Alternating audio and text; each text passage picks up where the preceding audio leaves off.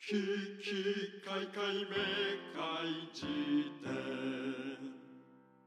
えー、タイタンです。玉木周平です。えー、危機外界明快時点の68巻目の2本目ということで、うん。えっ、ー、と、数式ね。ああ、あ出るんだね。ー、ね、あの、去年出した、どうせもらずのセカンドアルバムの、うん。えー、セカンドシーズンっていう、まあね、一応名前になってますけれども、二巡目なんだね。 2巡目ということで、うん。まあ、広く一般的にはリミックスアルバムですね。なるほど。ええなんだけれど、まあ、いわゆるソーシット君は、まあ、それとはまたちょっと違う、うん。うん、企みというかね、なるほど。試みということで、リミックスというわけではなくて、うん。えーほとんどもう別の、本当に別のものっていうね、なるほどう。ん、のね、セカンドシーズンという名前で、やりたいんだっていう感じで、セカンドシーズンっていうね。あーでも、これ本当に聞いてくれとしか言いようがないですね。あのーもう出てるはずなんで、この配信が。撮られるっていうか、配信されてる頃に。はいはいはい。あー崎山聡志君とかね、うん。それこそ SMTK とか、それこそね。小田智美さんとかね、はいはい。えーチェズマボ、チェズマボ。チェズマボとか、それこそブラックミディがね、それこそね。ブラックミディとかブラねッ、クミディ。えージャズ・ドミニスターズ。ちょそれ、言えよ、お前。何がだよ。気まずいだろうがよ。いやいや、もう気使って変なリアクションは取れないよ。菊池成吉音体と大谷義雄さんによるね。あ、なるほど。ユニットジャズ・ミえスえターズっていうね。ええなるまあほそどういなるほっどた豪華なうん面々の方々に参加いただいて、はいはい。ドズ式っていう去年僕らが出した4曲のいいあれの EP をね、うん。全く違うものにあ、そ生まれ変わらしたというね。そういうものがまあ出ますのでね。う。はいはいはい。ぜひ聴いてください、本当わかりました。ええ本当に。いや、だから SMTK の話とかさ、うんブラックミリの話とかっていうのは、うん。どっかの回でもしたね。してますし、はいはい。そう、だからそういうものとドスモノスの楽曲が組み合わさるとこんなんなるんだみたいなうんうんうん感。じでね、これ送られてきた時やっぱびっくりしましたね。もういいんだ。びっくりした。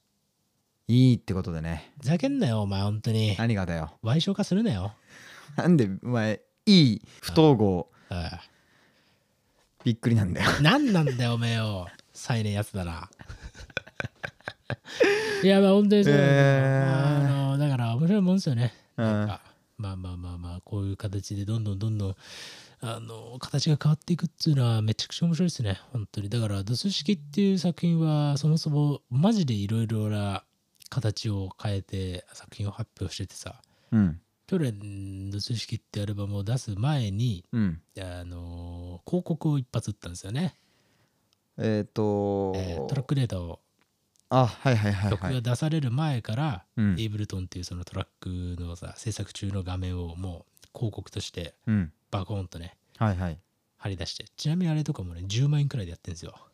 あら、そうっていうのが破格だね。そう超合気道でやってるなるほど。のがあってうん。うーんでそれ要は何かっつうと、うん。曲が出る前にもうそうんの設計図通りに作れば、はいはい。なんとなくもうリスナーが、うん。えー曲を聴けるっていう状態になるとなるほど。みたいなね、うんでも厳密にはその通りに絶対ならないんで、うん。トラックメイキングっていうまあ性質上うん。微妙にその差異が生まれるみたいなところをまあ本番がね出た時に楽しんでもらうみたいななるほどなるほど。ことをやったりとかはいはいはい。ねでその後にじゃあ本ちゃんのねあーリリースがあった後にうん。あーそのみんなが作ってくれた曲をうん。 1曲にまとめてうん。リリースしましょうっていうはいはいはい。そうリミックスのさらにリミックスうん。みたいなうん。うものもん出してみたりとかとにかくいろんなこう楽しみ方っていうかね一個の曲ができて、なんかそそれそうが作品として鎮座するのではなくね。そう一個のアルバム出して終わりというよりかはもううんしゃぶり尽くすだけしゃぶり尽くすっていはいはいはい。うのをなんか結構、まあ、テーマにやってたもんですからうんうん今回ね満を持して、えー去年のリリースから1年経ったタイミングで、うん。うん。えーもう一回ね形を変えていただこうとすごいね。いう感じで出すのが今回のアルバムなので、うん。めちゃめちゃ聴いてほしいですね本当にいやー、めちゃめちゃいいですよ楽しみだね。っていう感じですね、うんうんしかもチェズマボとか半端なかったですねチェズマボのリミックスはうん。ええ。チェズマボって聞いたことあるてかチェズマボって知ってる知ってはいるね。ああそうで俺そこら辺のね温度感わかんないんだよねねチェズバボとかはさうん。ラッパーの界隈とかだったらさ、はいはい。まあ、知らない人なんてもう相当な潜りっていうかさ、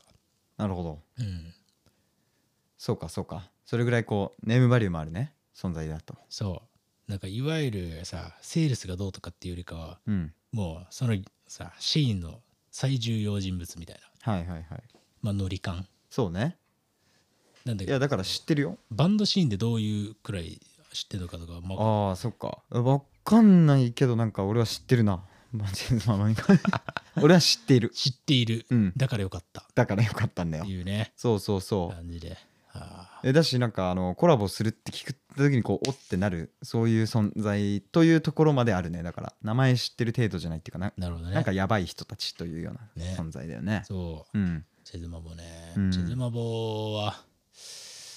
まあね本当にめっちゃかっこいいですね本当チェズマボのアルバムとかチェズマボもね去年アルバムを出したんだけどうんそれの発表の仕方とかもめちゃくちゃ面白くてへえへえあのオークションでアルバムを発表するっていうまあこれはなんかいろいろ賛否両論あったっぽいんだけど俺とかはすげえ実験として面白いなっていうなるほどそう一作品だけ出したってこと一作品っていうか一個ってこと1曲ずつオークションをかけてって、うんえー上位こうんれ正確な数字忘れちゃったけど、うんえー9名までの落札者うんだけが聴けるっていうえー、すごいねそうその曲を実際にその値段出して聴くっていうなるほどなるほどそうそうそうすごい配信もせずってことだねだからそう配信もしてないえーどこにも配信してなくてもう、えーそのオークションに参加するしかないっていう確かにね賛否両論はあるだろうけどなんか面白いね音楽の価値をそうどう取り扱うかっていうそうそうそう実そ験れを批という判かしてる人とかってじゃあ逆にただで聴けてしまっているっていう状況とかねうんうんがありますからそうねそういうところとかに対するまあ一種のオルタナの配信の届け方はいはい、はとい、してはめちゃめちゃ面白いっていうか,、確かにでしかもうんあの何もうんこれがやっぱ面白いなと思ったのがそのオークションも1曲ずつこう毎日ね違う曲をオークションにかけられていくんだけどうんあの毎日参加していればうん一応その音源自体はもらえるんだ連続参加していればえそうだからえっ、となんていうのもし上位9名に入ったらいはい音源プラス、ああれだあのフィジカルをもらえるあそういうことねそうなるほどあのシリアルナンバー付きのフィジカルはいはをいもらえるうんっていうのが、えー上位9名までのあ特典としてあはっいて、はいえーすさすがにでもそのさ値段とかもなんかなんだろう5万とかになるわけね最低落札金額とかがえー、曲でいやだからすそごいんなのね全然払えない人もいっぱいいるからそうだねだとしたらもう毎日参加していればなんか、えーアルバム全部聴けるみたいな仕組みになっていた気がするああなるほどなるほどそうそうそうだからそこまで閉ざされたあのものではないというかじゃないオークションに参加さえすればねそう本当にだから聴きたい人はちゃんと聴けるようになってるはいはいはいだから音楽を消費させないみたいな、というまあ運動では別にないっていうことだねうん、いやむしろそういうあ消費させないってそういう意味ねそうそう良くない意味での消費ってことかそうそうそうそうはいなんか垂れ流しでなんかペッてつまみ食いで機械聞いて終わりみたいな感じじゃなくさせるっていうあーなるのほはどまあ一個面白い捉えるだろう確かにな、まあ見たらチズマボとかはねチズマボさんとかが参加してくれたりとかね、いやーまあっていうことがあるのでは最い初っからそんな話になりましたけど、うんシュウケ君もなんかこうコラボものみたいなもので言うとなんかあったりするんですかね俺はねうん「モノナーレ」の方ではあんまりなんかそのなんか外外部のっていうかバンド外の人とまあコラボして曲を作るみたいなあんまりイメージがいねやいや湧かないし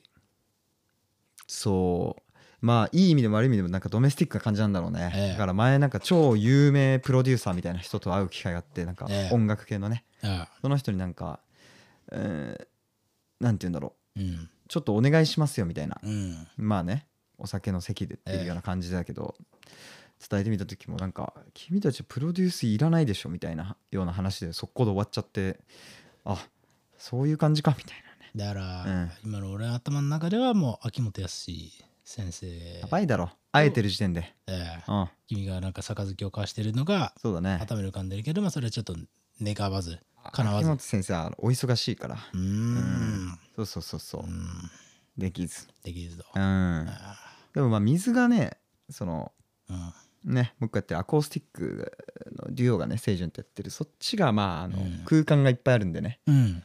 うん今日は夏のライブに向けてだからちょっとベーシストのサポートのある人のスタジオへ行ってきたみたいなところあったね、うん感動したねやっぱり、うんなんかねうん初体験だから、あのとやった瞬間のなんかね、うんまあ音的にももちろんベースだからっていうのもあるけどこうなんかあーなんかハマったというような感覚があってえあのよだれが出てきちゃうそのえなるほど指板によだれが垂れてきちゃう感じはいギターのはいはいあやばい口開いてたしかもよだれ出てたって後から気づくぐらいこうヘラヘラしちゃったね楽しすぎて、ねあー口が開いてたとあそうそうそうはいあれはあんまりない体験だよね、うーんうん、なんか同じそれこそ同じ曲でもこうなるのかっていうようなう、んうん、ほとんどいじってないのに一本違う楽器が入っただけでこうも違う魅力が出てくるのかっていうようなね感動があってねあるよねそうそうそうあのーそういうののさ原初的な体験ってさうん合唱とかの時にやっぱ俺遡るんだよねなるほどね要は、うんえーバリトンとテノルって言うんだっけなんだっけ、はいはい低音と高音でさね小学校の時にさあるねバリトンとテノールじゃなくねいやいやいあやとでも4種類ぐらいあるんだよねあるよね高いのがテノールとあのなんとかだよまああるよねあと下ににアルトとああバリトンだよね的なやつあるじゃんうんソプラノだあららテノールソプラノそうアルトえバイエルンじゃなくてなんだっけーバイ、えーバリトンねバリトンそううんはでみたいな感じで、いはいあのー重なってきた瞬間に曲があの味変する時あるああそうあれマジ感動するよね感動するあれ本当に現象的な体験だと思うあれ、でずっとしばらくパート分けでさええ意味のわかんないハモリ部分だけを歌わされ続けてさなんかそう歩いた道みたいなのそうで卒業式でみんなで合わせた瞬間になんでお前ソプラノ側なんだよなんでだよソプラノだろうがよなん声変わりする前なんだかそらうだよなそうだろあなんだお前絶対バリトンだろ俺キーマイナス25なんあだから25なんだよ俺はそうマだジろでそうだから、うん本当に地響きのような、うんね声でまあこうんう本当にさ地下のようなところでさ、そうだねいつらだけで集まってうんやってるわけだねそうだよねそうだらもう全然なんかなんだこれつまんない曲だ地味なうんと思ってふてくされながらね合唱曲のなんかおひな壇のねはいはいとこ並んでやってじゃあせーのっつって指揮者と合わせてバーってやってさ曲がそこで生まれるんだなそうだな生まれんだよいやーそうなんだよ立ち上がるんだよねうんあれ気持ちいいよね気持ちいいよね確てかさ俺さ、かにうんラッパーとかっていうさ、はいはいえー、なんていうの領域だとさうんハモるみたいなのがないんだよねそうかそうペスぐらいかハマるのはベスペスペスリップスライムのあの声が高い声が高いことでソプラ有ノ名ないや他にもあるだろ有名になり方はうんうんだ けど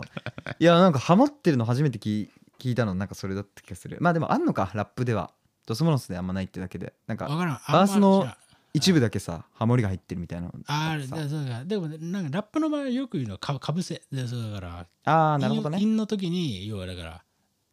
同じことを言ってはいはいはい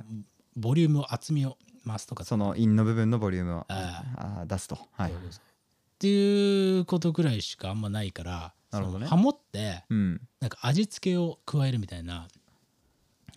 感じのあの歌唱はいはいめっちゃ羨ましいんだよねああなるほどなんかビートルズのさうドんキュメンタリーとか見るとさ、はいはい言っとってんじゃん、まあ、クイーンでも何でもいいんだけどさ、うんその一本のマイクに向かってさうん二人でねそうそうそだうっそうたりしてとかさ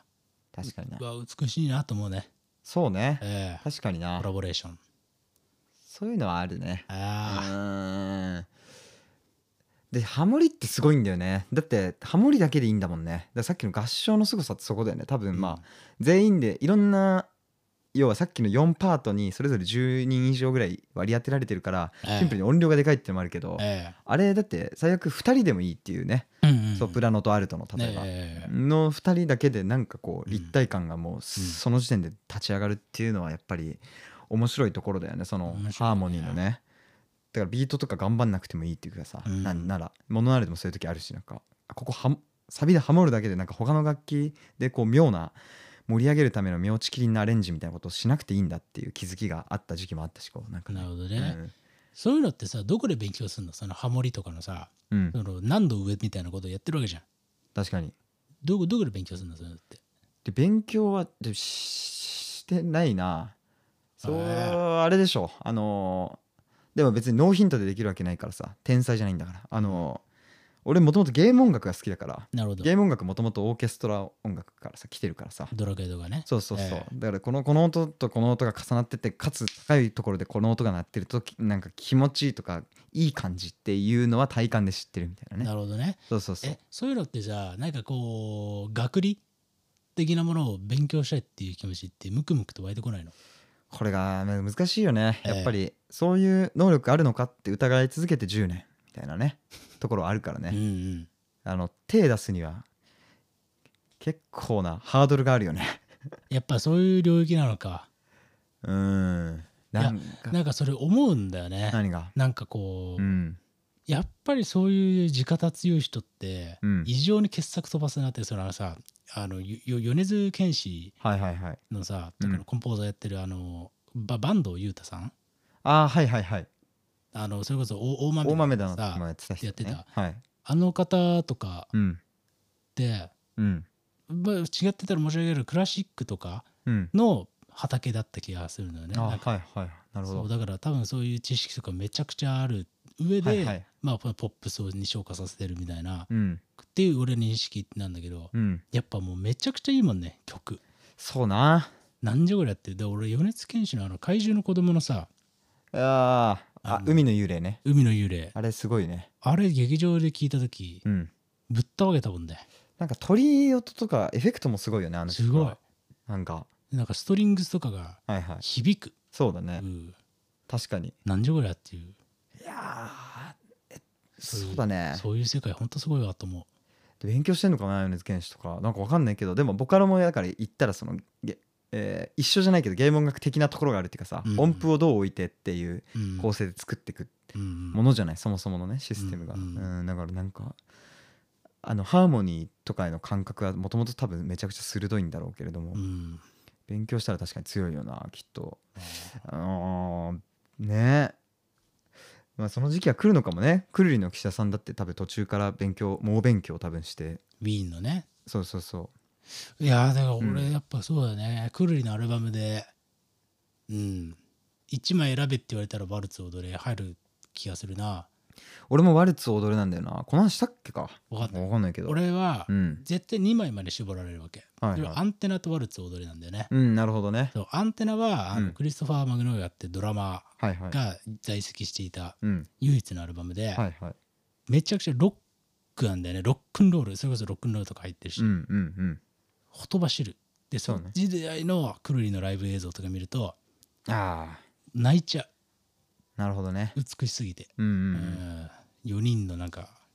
そう軍隊群れの隊と書いて軍隊はいはいのすごさとかがあるのがやっぱすげえなと思いつつワルツを踊れのこう統制された感じっていうかね、うんえーそれであのジュビリーとかねジュビリーすごい、やばいよねジュビリーいいよね、うんあれはね千代ビタの CM ソングで初めてそうだんだよねそうだ菅野美穂が出てる千代ビタのドリンクのね、そうねぶったまげたねそれもうんよかったよねそうあのいわゆるうん j p o p 的な快楽はそんなないんだよ、うんうんすごい地味な曲っちゃ地味な曲なのに浸透率が半端ないっていうかさ浸透率はいい言葉だねななんんかか聞いたらもう離れなくなっちゃうそうなんだよ白もおかしいっていうかちょっと戸惑わせるようなうんあの分かりやすくさうんうんこうこういうワンツースリーフォーで来てるんだなっていうのが分かりづらいようななんかうん曲の構成なのに、なんかねそれがあってなのか分かんないけどずっとこう聴いちゃえるというかねヒーリング効果さえ感じるよねあるよねあのハーモニーにはねそうだから俺はその時代に俺に多大なる影響を与えた曲は、うん、ジュビリーとうんミスチルの「And I Love You」っていう曲なんだよね、すごいねええミスチルこの1巻から通してもうこれ9曲目ぐらいじゃないそうねそうだよねでも彼らもう200曲くらいあるからもっとあるかそうかあるからもう全然まだこのジャーニーは終わんないんだけどいやーいやーそうなんか j p o p じゃない何かとのミッチの遭遇だったんだよなその2曲は。あミスチルの方もそうだったんだねアンダーラビアのカップヌードルの CM でへえあの宇宙のさノーボーダーっつってさはいはいそうそうそうあの大友の大友は歌だあそうかそうそっかそっかだから違うまあまあなんか宇も宙うちょっとの前映像とかではいはいはいああはいはい分かったわそううそんうそうそうとかもなんかねサビとかっていう概念がそもそもない感じがすうんうんる曲でね、この2曲は本当にびっくらこいたんだよね弱いあれだ何歳ぐらいかな10歳とか12歳とかだった気がするけどねそこら辺ってなんかそういう曲との出会いがあるよねなんかこう今までのだからチャートトップみたいなええものを吸収してた時代からのなんかそうね音楽一家とかでもない限りやっぱりそういうものを基本吸収して育ってるからまあね小6中1あたりで初めてこうなんかええなんだこれはっていうものにぶち当たるっていうかさそれ周期にとって何未知との遭遇ソングえーうんでもフジファブリックかなの何かげろいや銀河っていう曲かなう銀河ね、うん、 j p o p っていうか日本語の音楽で初めて1文字が死ぬほど長い音楽を聴いたうんという意味でで最初聴けなかったのなんか耐えられなくてその早口の曲ばっか聴いてたからそれこそ「アクアタイムズ」とかさええねラッドウィンプスとかなんかそういううん当時流行ってたオレンジレンジャーってそうじゃんなんかもうえ半分ラップみたいなさうん詰め込み系のを聞いてたからなんか「あまー」ぐらい言うじゃん一文字で衝撃だった給食の時間に流なるほどねれてうん、その尺の使い方が贅沢だねそうだからもう箸をこので掴んだ米を口まで運ぶその給食の時間のねうん、うんこの箸の手がもうそれに合わせてめちゃめちゃ遅くなるぐらいの衝撃だったんだよねなそるほどのはい次が全然来ないってい、はいううんう、でもなんか何週か聞いてるとなんかそれが普通になっていっんうて、んなんかこういう歌は存在しているしかつ気持ちいいんだっていうことがなんか後から分かっていく感じというかねそうだね耳をそうそうそう奪われるうんそうだよねそうだねわかるわでも俺はね星降る夜になったらだったね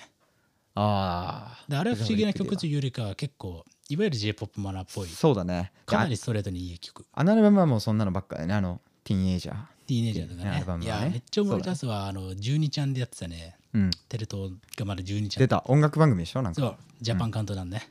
深夜にやってたんだよあそれかそうあうんキャキャラクターが3人出てくるやつかうんそれはあの、うん TBS の「カウントダウン TV ね」ああむずいなうんむずいんだカウよントダウンが多すぎるだろそうなんだよう大か体順位をさオリコンチャートだからそのあー時なるのほどさね尺度っつうのはねそっかバーって深夜さはいはい夜更かししながら見ててうん「ティーンネイジャーティーンネイジャー」っつってああそこでティーンエイジャーが流れてたんだねとか「サーファーキング」とかねああすごいあれとかもめちゃめちゃストレンジなスストレンジサビじゃないじゃんあれ、そうん、なのにずっと聴いちゃう「サーファーキングアメリカの」サーファー気取りアメリカの、「ね、キドリアメリカ、カの」って「ねねねねねねねメメメメメリケ」っつってそっからだけはもう楽器の気持ちよさになるじゃんはい、あそうだねはいねはいはいあこれいやあの時代はマジで夢中になってたですね音楽そうだよね一番夢中になってたと思うよ俺今あそうなの今よりはるかにああなるほどね音楽に対してなるほどね全部楽しいっていうそうだなうーんなんかその瞬ああなんだろうねあの頃にしか確かにないのかもしれないねやっぱそうだあのと思うよ衝撃を受けてそうとにかく CD とかをこう探し回ってそ他にどんなの出してるんだとかなんかそういうのが気になってしょうがないっていううそうだから蔦屋行ってうんこのアーティストの影響を受けたアーティストは誰なんだみたいなことを掘りまくるみたいなねなるほどねいやーそうなんだよねあの時代だからやっぱあの12歳とかがそこらがやっぱ分水嶺な気がするっていうか一番吸収率が高いうん気うんがするで、確かにね何も知らないところに入ってきちゃうからうんううんん確かになそうだよね趣味思考を探し始めるこううん時期だよそうだなからこれも気持ちいいんだっていうさうん新しい体位を覚えるみたいなそうね感じがあるよね気持ちいいなこれもみたいな確かにそなんだそれうみたいなで、うん今のさティーンエイジャーにとってはさうん誰とかがまあ当然めちゃくちゃ分散化してると思うけどうん誰とかがそういう未知との遭遇を作ってんだろうねほんほんとだよねね未知との遭遇ね未知との遭遇今俺がうんいやーこれむずいな想像してみて12歳とかでうんバーってやってて、うん鼻くそ食いながらさね汚ねえ行なってるわ登下校で、ね、ああマスクの下で鼻くそをほじって汚なマスクの下で食ってたりするっていううわねベロでねそうそうすいごう自分がそういうさうん学生に戻っったとして、うんえー今のシーンでどういうアーティスト俺多分ラップとかに別に食らってない気がするな多分分からんけどいやでもあるかな、いや分かんなこの想像はマジむ ずいマジむずいだって音楽的にストレンジかどうかは関係ないっていうかだってそれこそ俺らのちょっと上ってか下手したら俺ら世代もあれじゃんがっつりニルバーナに衝撃を受けたみたいな人もいるわけじゃんまあまあまあちょっと一回ニルバーナ的な話はちょっと置いといて、うんそのいわゆる j p o p マナーとかではないうん衝撃だから一回ものああ分かりやすくするためにジュビリーとかはいはいの衝撃を与えうるあなるほ存どね在なんかいやー CM とかで不意に流れてきてあのどっかのティーンネイジャーの腰を砕きうるなるほど曲は何だっていううわーだからねわあかんなまいりマジで言いたくないけどだからテンパレーとかマジさになんじゃないのって思うけどねあーちょうど感なんかうんなんかうんって思わないかなどうなんだろいやまあまああるんじゃない普通に俺はテンパレで一番好きなのは55っていうかあの 5, 五曲5曲うはいはい5曲のニューヨークかなニューヨークシティニューヨークシティあれが流れてきたら多分腰砕けると思うまあ本当だよなねねねねれれねねねねねねねねね星野源の恋歌ってる違う違う星野源の声が流れてきたらうん受け入れると思う普通にね普通にうんいい曲いだいから曲だなってそっかえーニューヨークシティはギターのリフがかっこいいねまあでもなんかそういうようなのとかどうなんだろなんだろうね今のう逆にティーンエイジャーギターとかねあまのあそれあるよね今あれよねうん電子系はいはのい音が流行っている分はいはいはいギターリフ一発で衝撃みたいなのはあるかもしれないねこそれでそれこそううん白日とかの,、うんあのギターからのあのなんだなんだににえっていうの歌い出しはいはいはい「えーどれないよ」のあのああのあのギターの使い方とかであうんうん死んじゃう子いると思確かにう、なねんかなんなんだこれはって思うそうねえだからえあーどこどうなんだろうねもうマジでおっさんだなわかんねえわただ海の幽霊とかも絶対なんかそういう効果がありそうだなと思っただあっりてそう俺ももう半分もう結構やられたもんやっぱあの曲聞いた時この異常なコーラスワークとかどれが主旋律かわかんないぐらいサビがさなんかうんうん8本ぐらい歌がこうバーッと入っててうんでなんか歌い方もなんかこうさと喉にトレモロ入ってるみたいななんかうーうーってはいはいはい感じはでいさいやーなんかああいうのとかはいはいはいあいやそうだよねだからいわゆるビルメロディーで食らうというよりかは鳴りとか、そうそうそっちもあり得る音色で、そうだよね、うん、やられるみたいなあり得るねうわー今の人って何で食らうんだろう気になるなめっちゃ気になるこれはマジ気になる、うん何なんだろう今何だろう何だろうマジなんだろう何だろうえー、でもうん分かんないけどうん織坂優太ああなるほさどんとかって普通にテレビとかで流れてんじゃんうんビビりそうだけどな確かに俺坂君そうだねあだからそれこそ中村佳穂とかもそうなんじゃないあなんかシンガーソングライターの中でなんかちょっとこうはいはい違う風合いみたいなさあはいはい俺その枠で言うとうん安藤優子だった、あーなるほどうわそれはめちゃくちゃわかるわ安藤優子も結構腰砕けオブジえーセンチュリーまあね 人生100年でね、ええもう二度と来ないから思来な春期かはったうんそれは月経館の CM でそうそうそうそう曲名なんだっけえーっ、とねノーゼンカツラそれだ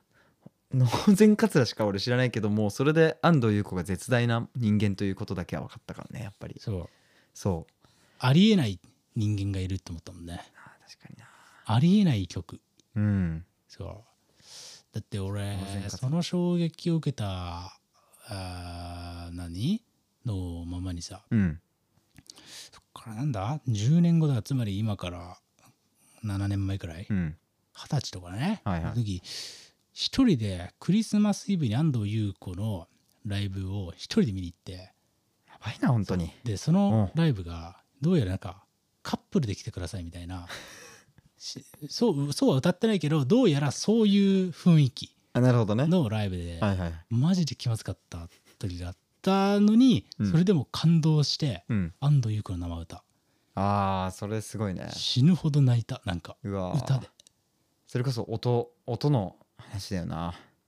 音音だよね音うん音がすげえっていうので泣いちゃうんだよねあー確かになオランド優子はいまだに女性ボーカリストでうんもう一番好きなるほどね一番好きですねそっかそっかめっちゃ好きだな安藤優子とか言ってんのもマジおこがましいわでもむしろうん「さん」とかをつけない存在だねっていうなのるがほどねカまーあト・コバンと一緒ですっていうそうかそうか感じカート・コバーンさんって言ってる日本人は一人もいないけどねそうマジでしょうもないコンプラを気にしてる芸人だけだ とそれはカート・コバーンさんとか言い始めたら一回一回あったよねなんか「何が M ステ」かなんかでさ、うんスピッツをスピッツさんと言わなかったみたいなのでさええ叩かれてる女優かなんかいた気がするなあ本当スピッツに「さん」をつけるべきなのか問題 これはもうお前そんなお前ちょっとやめてくれもののマジであまれさんって言われたら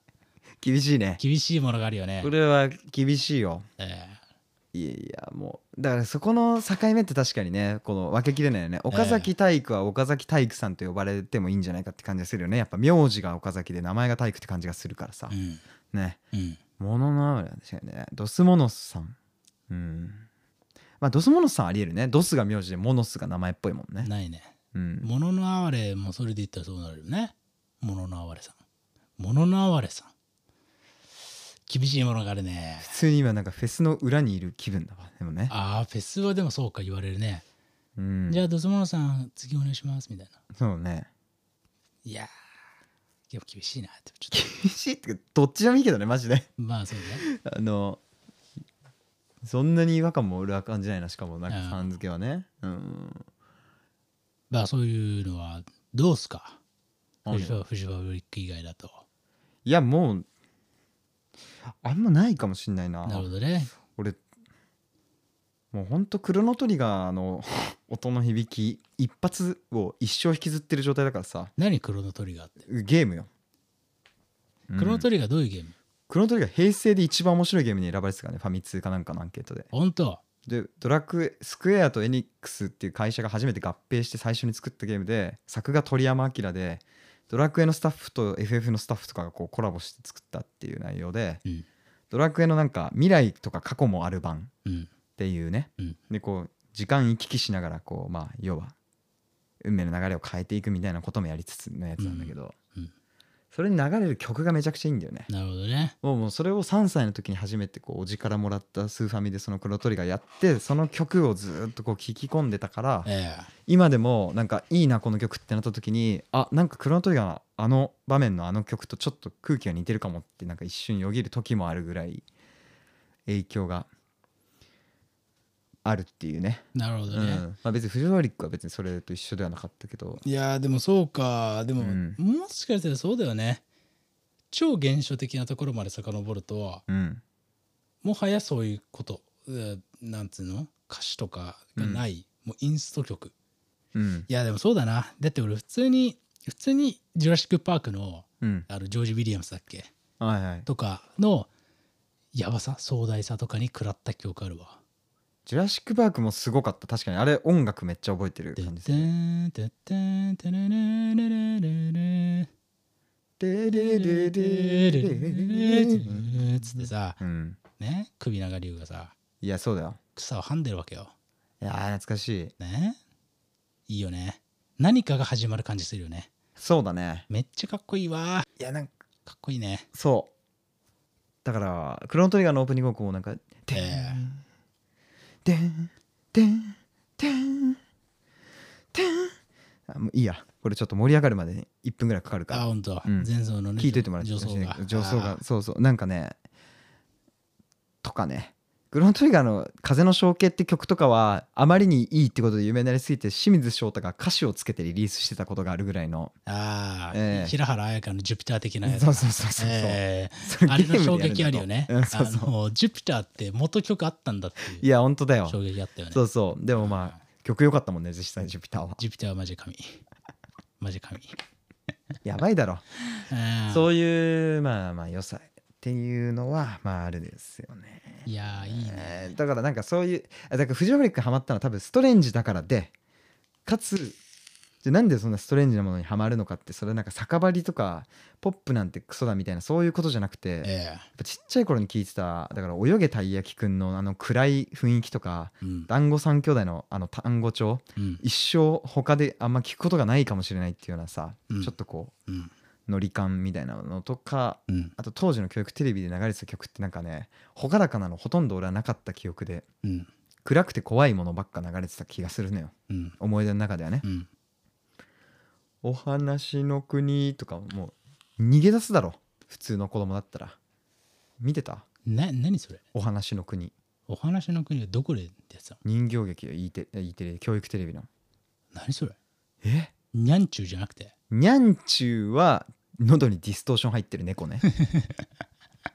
何喋ってもバーにしかならないんだからにゃんちゅうの声師の方 はうんあのそういう契約をしてる可能性があるよね にゃんちゅうの声ありえないもん ねにゃんちゅうだ ーお前めちゃめちゃうまいじゃんそんでにゃんちゅうだー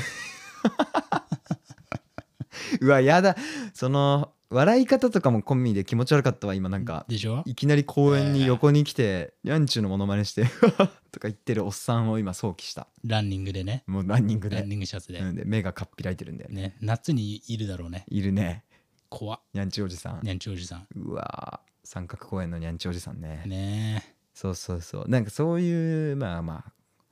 ちょっと怖いもの暗いものとかなんかんって違和感を感じるものへのなんか興味とかフェチがもう植え付けられていたっていう可能性あるねそのあるね教育テレビによってうわーでもなんかやっぱ音とかうん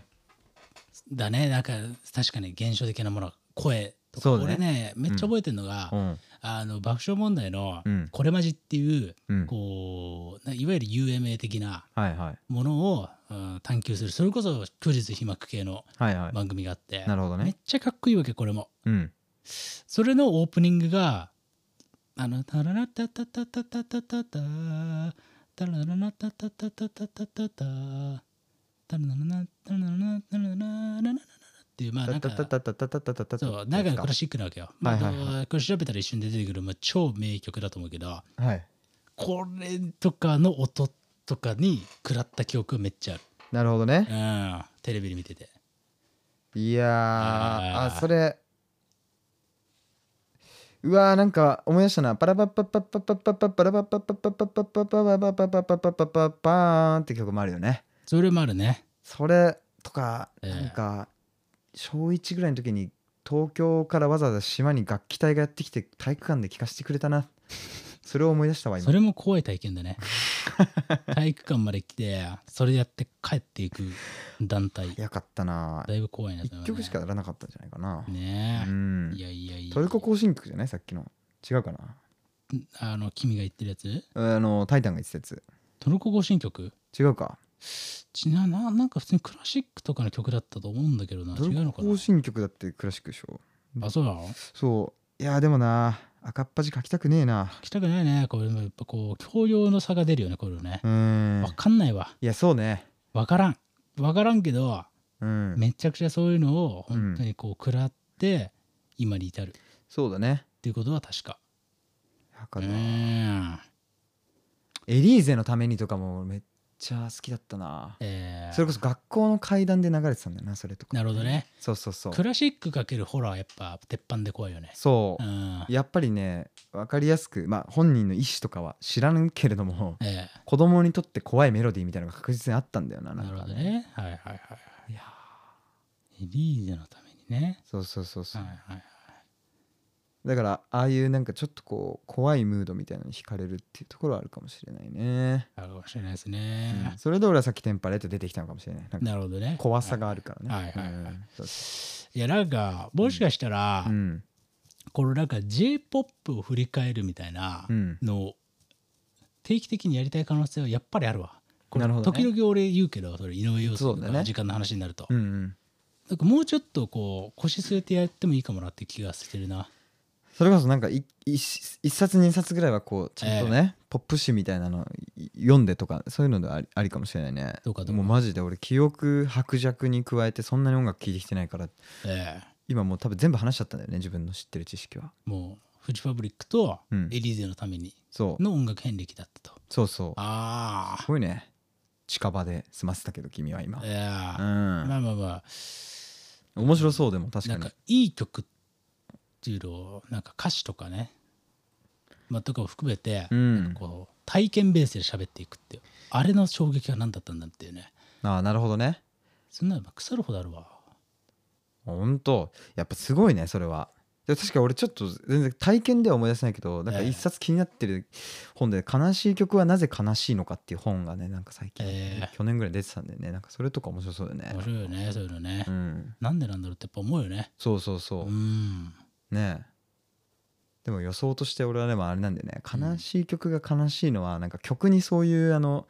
音的な法則が隠れてるんじゃなくて悲しい時に聴く曲が決まってるからじゃないかっていう気もしてるんだけどね。まあ単純接触みたいな話ね、うん、そうそうそうそう。えー回数が多ければ多いほど、うんそういうものだって認知が生まれるってい、そううね、そうそうそう。いあやーーまあでもちょっとね読んでみないとわかんないけど。まあまあでもそんな感じでまあ、うんちょっと話がもう鬼ほど脱線したはい。今日本当は話す予定だったのはうん。コラボ論っていうのを話そうと思ってたんだけどああそうだ。掛け算論っていうの、はいはい。まあ、意外とそういうところにたどり着かなかったけどこれもまた一挙という感じで、ないっすよ。えー、ドツ式のねセカンドシーズンっていうものが出たんでうん。まあよかったら聞いてみてくださいどれもめちゃくちゃ最高だと思いますおおー。はいということでありがとうございました